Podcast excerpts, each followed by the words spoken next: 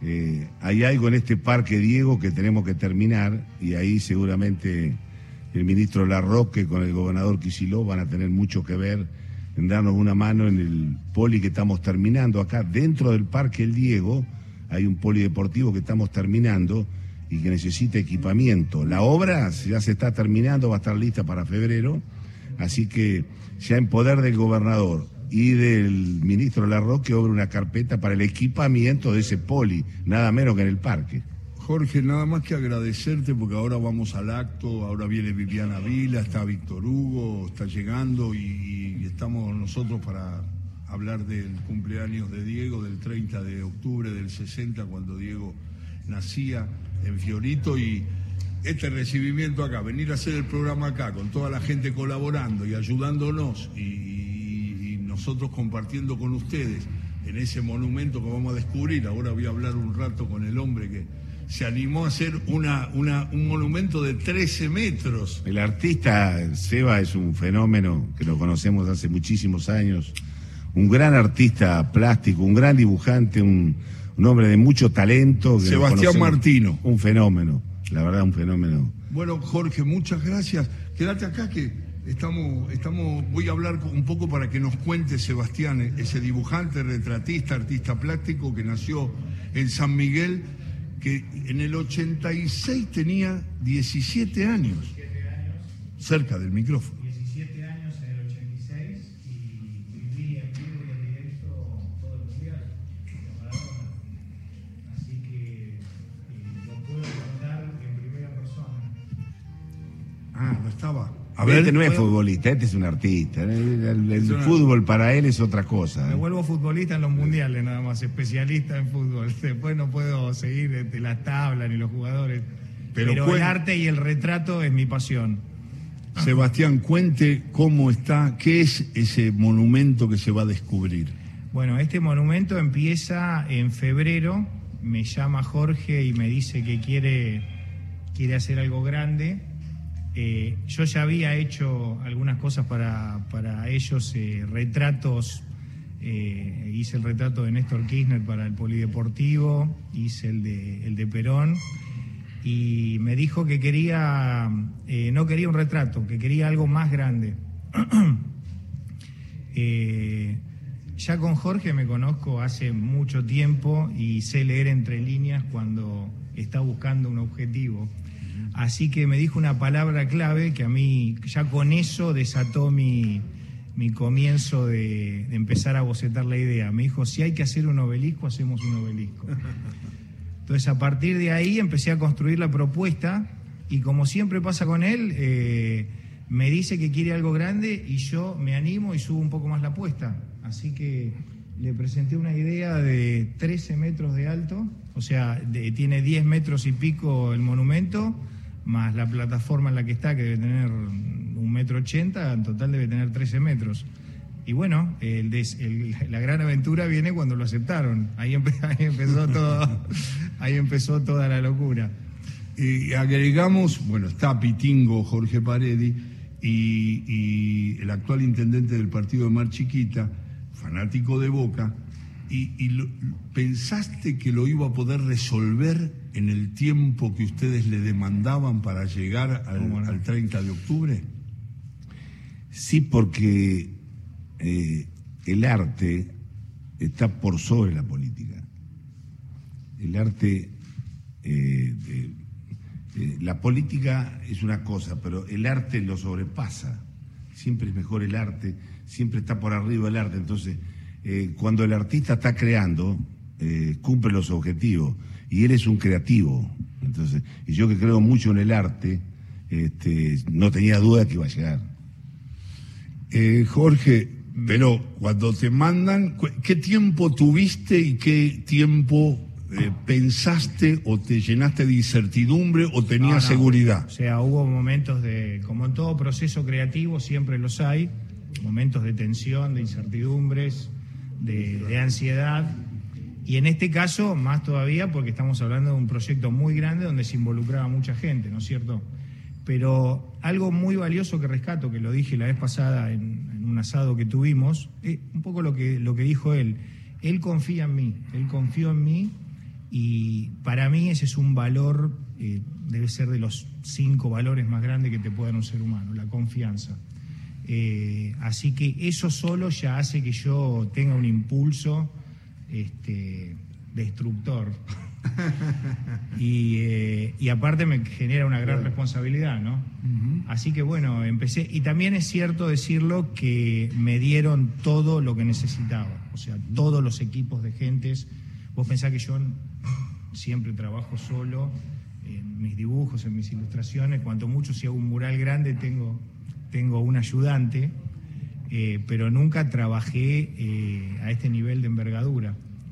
Eh, así que bueno, acá tuve que dirigir y coordinar un montón de gente, de especialistas, arquitectos, ingenieros, una compañía metalúrgica. bueno, nada, fue para mí una, una, mega experiencia, donde yo también aprendí un montón, ¿no es cierto? Claro. Es la palabra de Sebastián Martino. Estamos aquí, va a empezar el acto enseguida, las 5 de la tarde, cuando termina nuestro programa. ¿Está Víctor Hugo? Sí, sí, tranquilo, 5 o 6 de la tarde. ¿Qué tal, nene? Es un placer estar aquí, es un gusto enorme, un placer conocerte, eh, ver esa obra que tanto significa para Diego, para Santa Clara, para el fútbol, para todo. Las obras de arte, las plazas, ese lugar, ese espacio público que además estamos recuperando, lo digo mirando al intendente, a Pitingo para nosotros, eh, porque es maravilloso que podamos otra vez volver a la vida.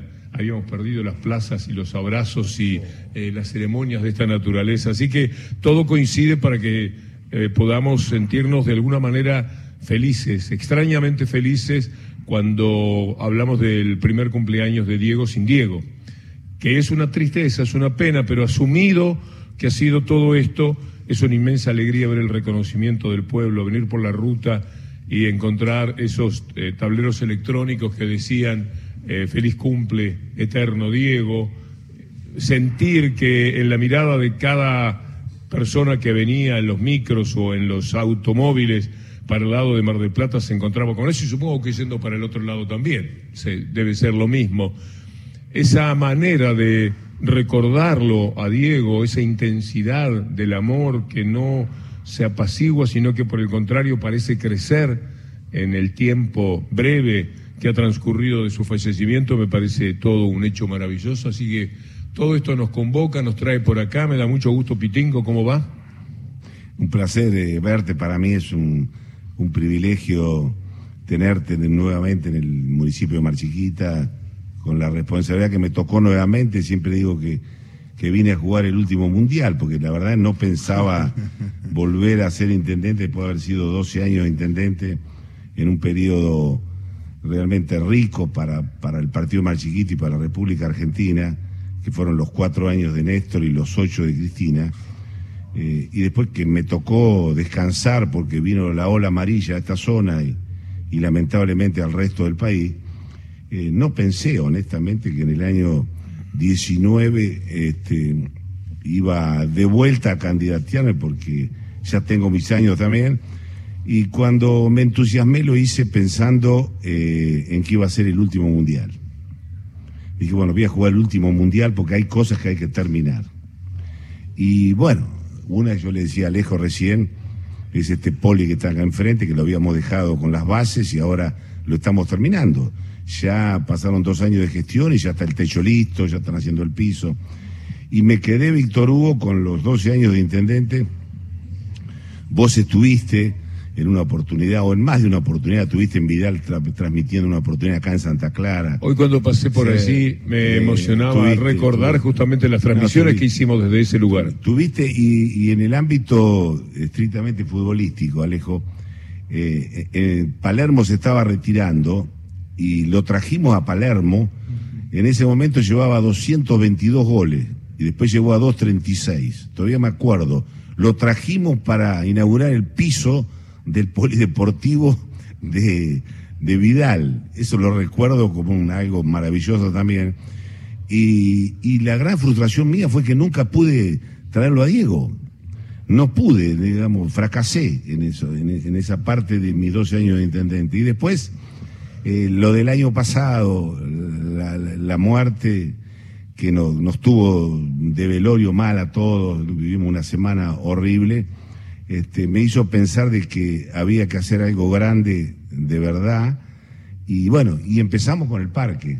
Nosotros acá, acá enfrente estamos en el Parque Municipal El Diego, un lugar gigante, lleno de juego para los chicos, lo, que vos decías, sin Víctor Hugo, el aprovechamiento del espacio público, que haya chicos que estén haciendo skate allá en la punta, otros tirando al aro, otros jugando. Entonces, en el corazón del parque que iba a estar, él y la pelota. Él y la pelota.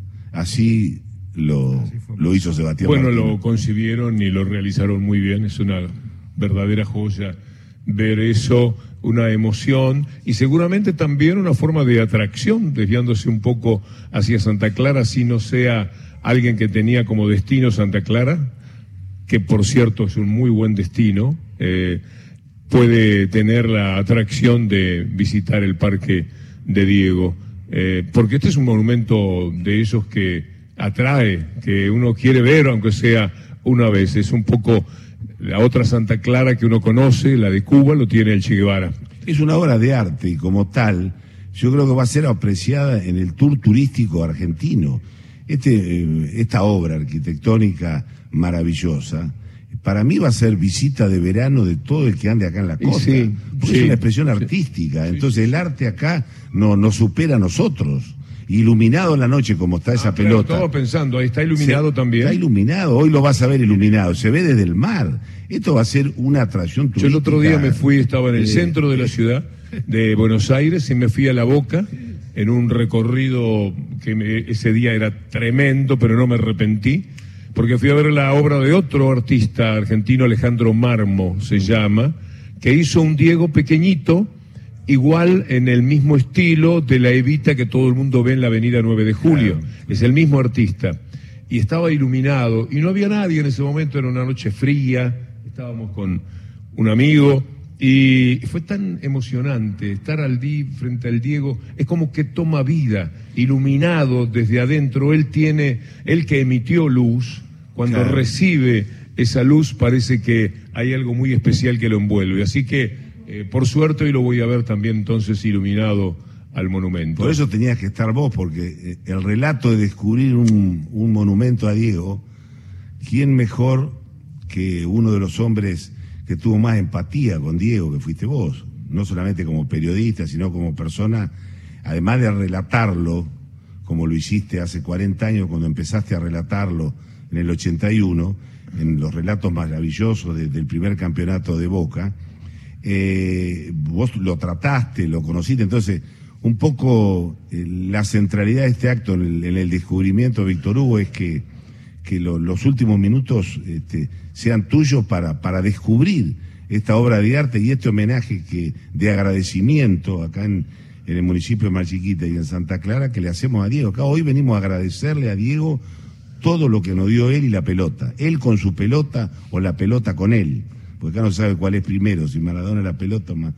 Pero era tal el amor y la, la forma como él trató a la pelota que para mí es, es la síntesis perfecta de, de alguien que, que la amó más que nadie. Sí, eh, no nos olvidemos además está el compromiso asumido por Diego de jugar de un lado de la vida que siempre tiene más tormentas y, más rayos que pican cerca y no obstante eso él jugó de ese lado, del lado de la gente eh, más vulnerable, los representa como nadie y eso me parece que también se rescata a la hora de evaluar lo que Diego ha sido. Cuando, queremos explicar, porque finalmente esto es como lo de Gardel, son cosas que superan lo imaginable. Los hombres son meritorios, eh, son recordados, son queridos, pero algunos traspasan de una manera misteriosa el tiempo y lo hacen gloriosos y sonrientes, eh, como el poema de Constantini, Alejandro ¿Cómo es que dice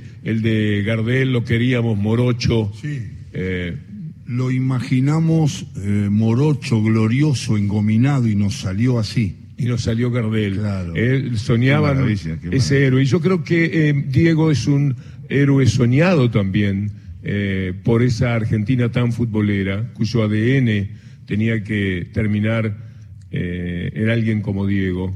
Eh, me parece que hay una síntesis ahí, siempre eh, subrayando que lo de Diego fue grandioso, incomparable en tanto jugador de fútbol, pero también yo elijo al hombre participativo, el que yo digo que eligió la tormenta y no la comodidad, y no la tibieza y se comprometió con su gente, con sus opiniones, con sus verdades y, y lo pagó carísimo. Yo fui testigo en el Mundial del 2016 de cómo la FIFA, a la que él había denunciado, evitó que Diego, Diego pudiese ver el campeonato del mundo. Yo fui con él el primer partido. Fuimos en avión de Río a San Pablo y cuando llegamos ya había un desamparo total. Cuando llegamos a la cancha, Diego era cualquier persona que en este momento en Santa Clara se le hubiera ocurrido ir al partido y, y entrar. Lo trataron como qué sé yo, un, desconocido,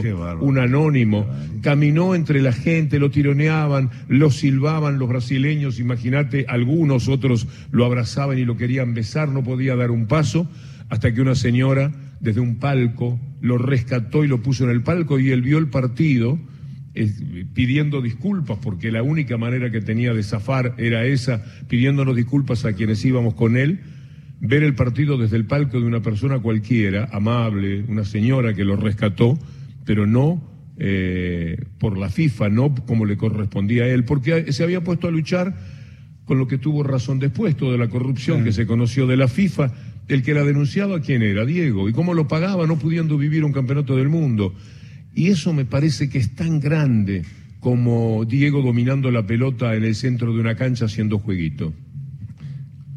Bueno, muchas gracias, nene. Ya me, me, me te cansé. Sí, bueno, porque termina el programa. Viene Fena de la Mayora, con la clave. No te puedo creer. Claro, él está ah, claro. con la música latinoamericana nacional. no necesito decirte ni decirle a él cuánto lo quiero a Fena, que además de un intérprete que me encanta y me cautiva, de un tipo que hace unos shows impagables con humor, que es tan difícil eh, hacerlo, es además alguien muy del palo las notas del canal Encuentro de Fena, eh, los artistas que ha llevado y el recorrido que hace son extraordinarios, así que le dejo mi saludo. Bueno, un abrazo grande para Víctor Hugo, para Sebastián Martino, gracias maestro. Muchas gracias, muchas, muchas gracias. y felicitaciones y a Jorge, a Pared a Pitingo, muchas gracias. Al contrario, es un privilegio enorme que hoy la gente más chiquita cuente con tu presencia, con tu programa acá en Santa Clara, en, una biblioteca pública municipal.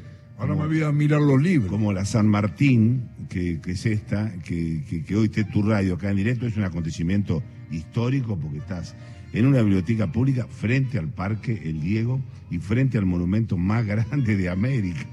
Es realmente un acontecimiento histórico como te gusta a vos, para el relato. Para el relato. Para, el relato. para un gran cuento. Sí, sí, sí, Gracias, Jorge a toda tu gente, muchas gracias. Y estamos cerquita ya del tiempo de la despedida del programa.